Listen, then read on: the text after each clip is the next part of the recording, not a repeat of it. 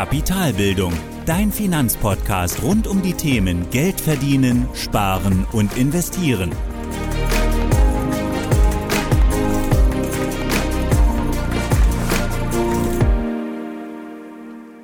Hallo und willkommen zu einer weiteren Folge meines Podcasts. Ich bin Thorsten von Kapitalbildung und heute sprechen wir über deine Cashquote und wie hoch diese sein sollte. Dabei schauen wir auf die Vor- und Nachteile einer hohen bzw. niedrigen Cashquote und kommen dann zum Schluss zu meiner Empfehlung, aber auch zu meiner persönlichen Cashquote. Bevor wir aber anfangen und seit längerer Zeit mal wieder eine neue Folge kommt, möchte ich noch einmal ähm, auf die Bewertungen bei iTunes bzw. Apple Podcasts eingehen und mich hierfür bedanken. Weil für mich ist es eben besonders wertvoll und auch schön zu sehen, also ich freue mich, wenn eben neue Bewertungen reinkommen, gerade positive Bewertungen und das zeigt mir eben, dass der Podcast dir gefällt, dass er auch euch hilft.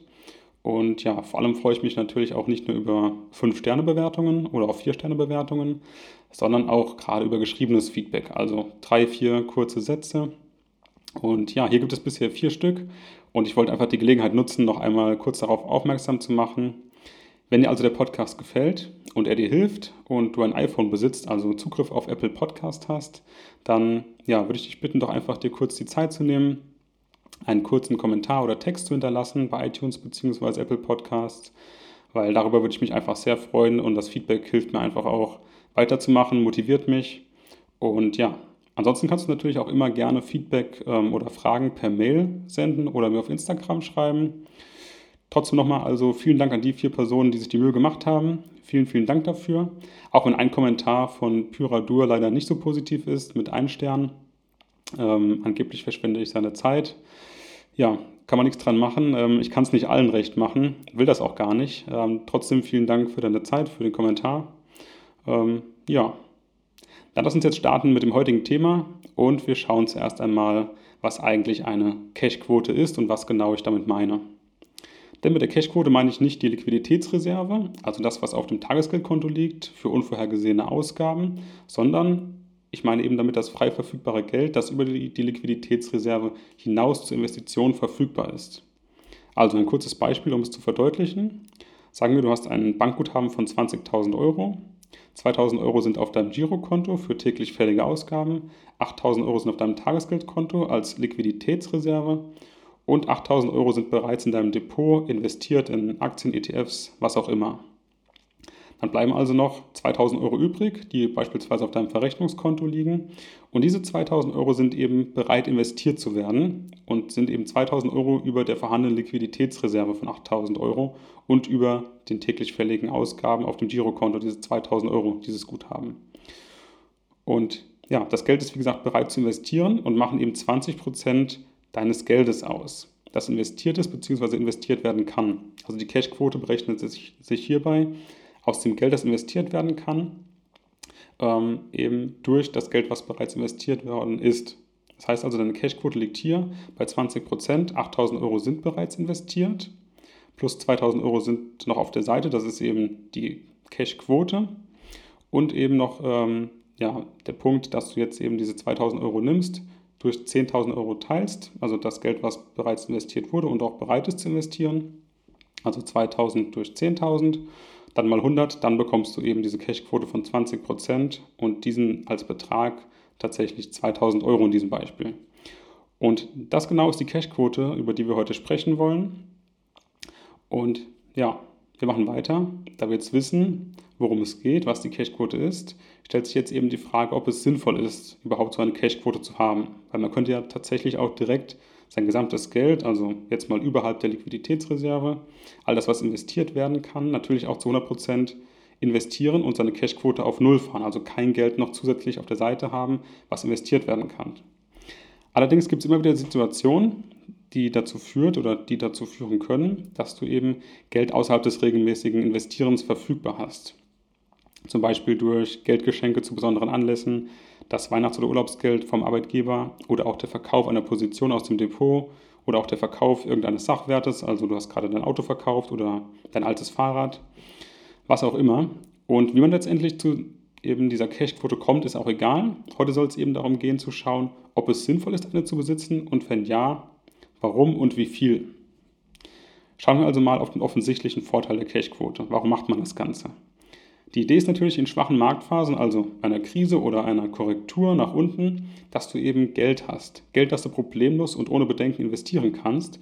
Und dabei kannst du eben deine bestehenden Positionen im Depot erhöhen, erhöhen oder auch eben neue Positionen kaufen.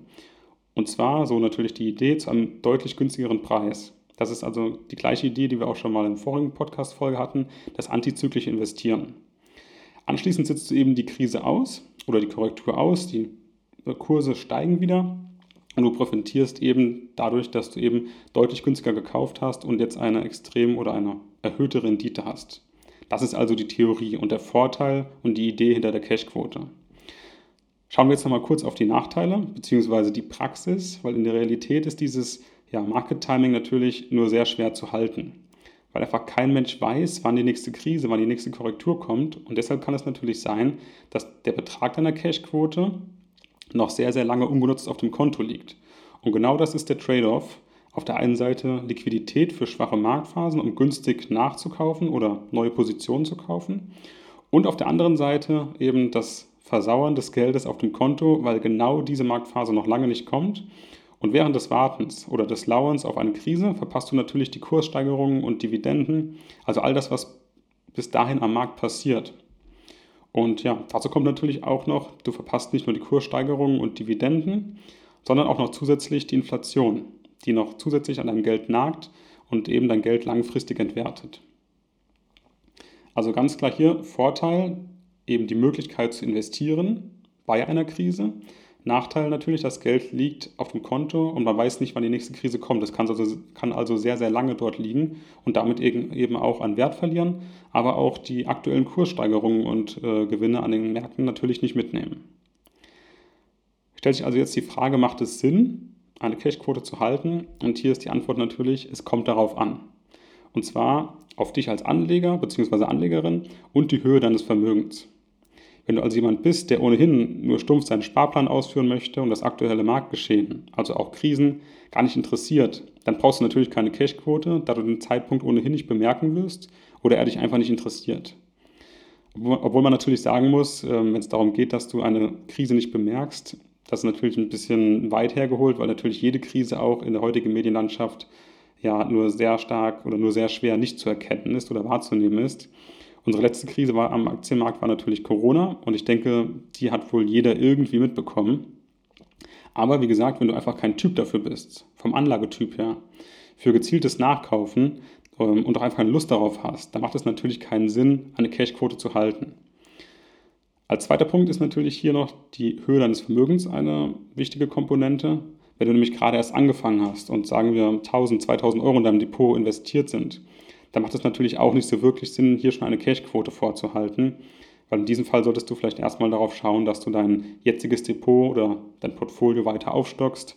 Und ich würde sagen, sag mal, ab 10.000 Euro macht es Sinn, überhaupt über eine Cashquote nachzudenken, da du dann einfach genug in Summe bereit hast, um auch prozentual gesehen, wir kommen später natürlich zum prozentualen Wert, wie viel du an Cashquote halten solltest, um auch hier eben prozentual gesehen ähm, ja auch so viel Geld an der Seite zu haben, dass es auch Sinn macht, einmal zu investieren, weil sonst einfach die Transaktionskosten zu hoch sind im Vergleich zum investierten Geld. Wenn du aber natürlich jetzt trotzdem ähm, investieren möchtest und du hast Geld auf der Seite durch irgendwelche Umstände, dann solltest du auch genau das tun. Ähm, wenn du eben einen noch recht kleinen Depotwert hast, erhöhe also deine Sparrate oder eben ähm, geh hin und investiere es als Einmalanlage. Was hier gegebenenfalls mehr oder weniger Sinn macht, erfährst du in der nächsten Folge. Da sprechen wir über den Cost-Average-Effekt und über die Einmalanlage und auch über den Sparplan, also was macht mehr Sinn. Aber in jedem Fall solltest du hier bei der Cashquote bei einem sagen wir mal, Depotwert unter 10.000 Euro erstmal dafür sorgen, dass du auf die 10.000 Euro und mehr kommst und ab dann macht es Sinn, über eine Cashquote nachzudenken. Aber wenn du die Gelegenheit eben in einer Krise nutzen möchtest, also sagen wir, du bist der Typ dafür, du möchtest das machen, dein Depotwert gibt das her, es macht also Sinn und du möchtest eben diese Krisen oder Korrektur nutzen, ähm, ja, dann ist es eben so, dass es doch Sinn machen kann, eine Cashquote zu halten. Ich persönlich halte auch eine Cashquote, weil ich einfach die Chance auf fallende Kurse mitnehmen möchte. Und so hatte ich zum Beispiel auch während der Corona-Krise genügend Mittel, um meine bestehenden Positionen eben gezielt nachzukaufen. Und auch jetzt nach Corona, zumindest nach Corona an der Börse, halte ich nach wie vor auch eine Cashquote. Und aktuell liegt sie bei gut 16 Prozent und damit fühle ich mich tatsächlich auch gerade recht wohl, so um die 15 bis 20 Prozent. Und dabei nehme ich eben die vorher genannten Nachteile wissentlich in Kauf. Also ich weiß ganz klar, dass ich hier auch Geld verliere durch die Inflation. Ich partizipiere gerade nicht an der Börse oder ich äh, bekomme gerade nichts mit von Kurssteigerungen oder Dividenden, aber ich habe eben meinen Handlungsspielraum für Investitionen in der Zukunft oder auch für Investitionen in der näheren Zukunft, um eben hier noch mein Portfolio anders auszugestalten.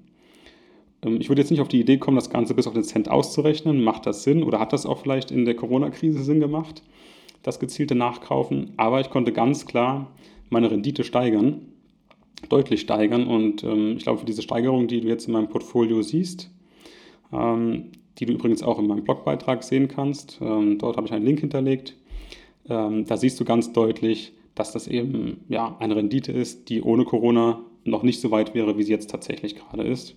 Wobei man auch sagen muss, dass die Corona-Krise an den Aktienmärkten sich sehr, sehr stark und sehr, sehr schnell erholt hat und wir gerade natürlich ähm, immer wieder neue Allzeithochs erleben. Trotzdem, wie gesagt, ohne dieses gezielte Nachkaufen und ohne meine Cashquote hätte ich damals einfach nicht so agieren können und ich hätte jetzt nicht die Rendite auf meinem Portfolio, die jetzt genauso dort steht. Dann hierzu noch ein kleines Beispiel, um es nochmal zu verdeutlichen. Sagen wir mal, du hast 10.000 Euro auf deinem Depot mit 100 Anteilen, a 100 Euro.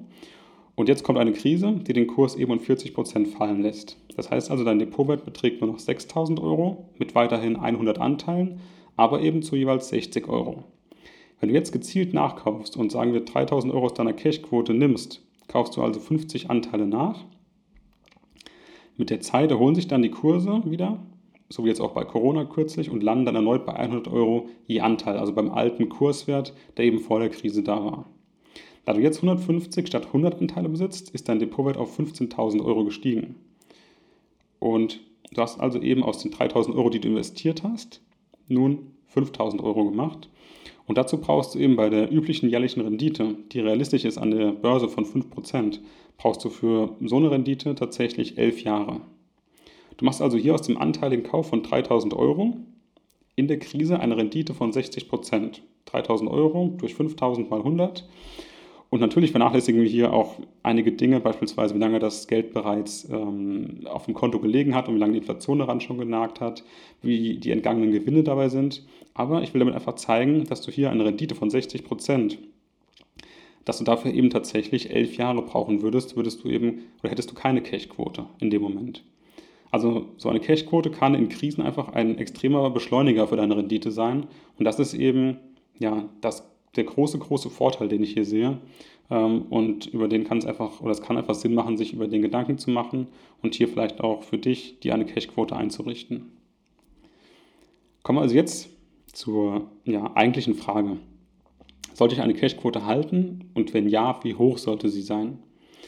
Also ja, du solltest eine halten, wenn du der Anleger oder Anlagetyp dafür bist und ein investiertes Vermögen von 10.000 Euro oder mehr besitzt dann ergeben sich durch Kursfälle oder sagen wir Krisen, durch Korrekturen eben neue Chancen für dein Geld.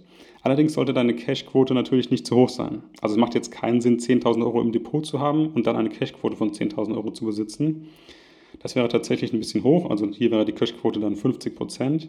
Ich persönlich finde, dass die Cashquote, sagen wir, bis maximal 30 Prozent als sinnvoll anzusehen ist. Dazwischen ist alles möglich, also von 0 bis 30 Prozent.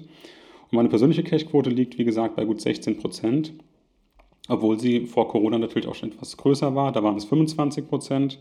Mehr würde ich tatsächlich persönlich aber nicht als Cashquote halten, also 25 Prozent, aber ich glaube, bis 30 ist es doch vertretbar und dann hat man eben einen sehr, sehr großen Handlungsspielraum in Krisen. Und ja, aber man muss ganz klar sagen, und das will ich auch betonen, dass eine Cashquote einfach natürlich gar kein Muss ist. Also du kannst auch große Summen ohne Cashquote anlegen oder halten. Und vor allem ist eben eine Cashquote von x Prozent natürlich kein Garant für ein Mehr an Rendite. Denn die ist natürlich abhängig vom Markt, von der eigentlichen Krise. Denn nur mit der Krise oder mit einer Korrektur kannst du eben Kapital aus deiner Cashquote schlagen. Und während der Zeit, während das Geld auf dem Konto ist, verlierst du natürlich ständig an Wert. Wenn dort keine Krise kommt und du wartest darauf, hältst eine große Cashquote von 30 Prozent, nach natürlich mit jedem Monat oder jedem Jahr auch, die das Geld dort ungenutzt liegt, auch die Inflation daran. Du nimmst nicht die Gewinne an, an der Börse mit oder am Markt mit, die Kurssteigerung nicht. Und das ist natürlich der Trade-off, den du hast.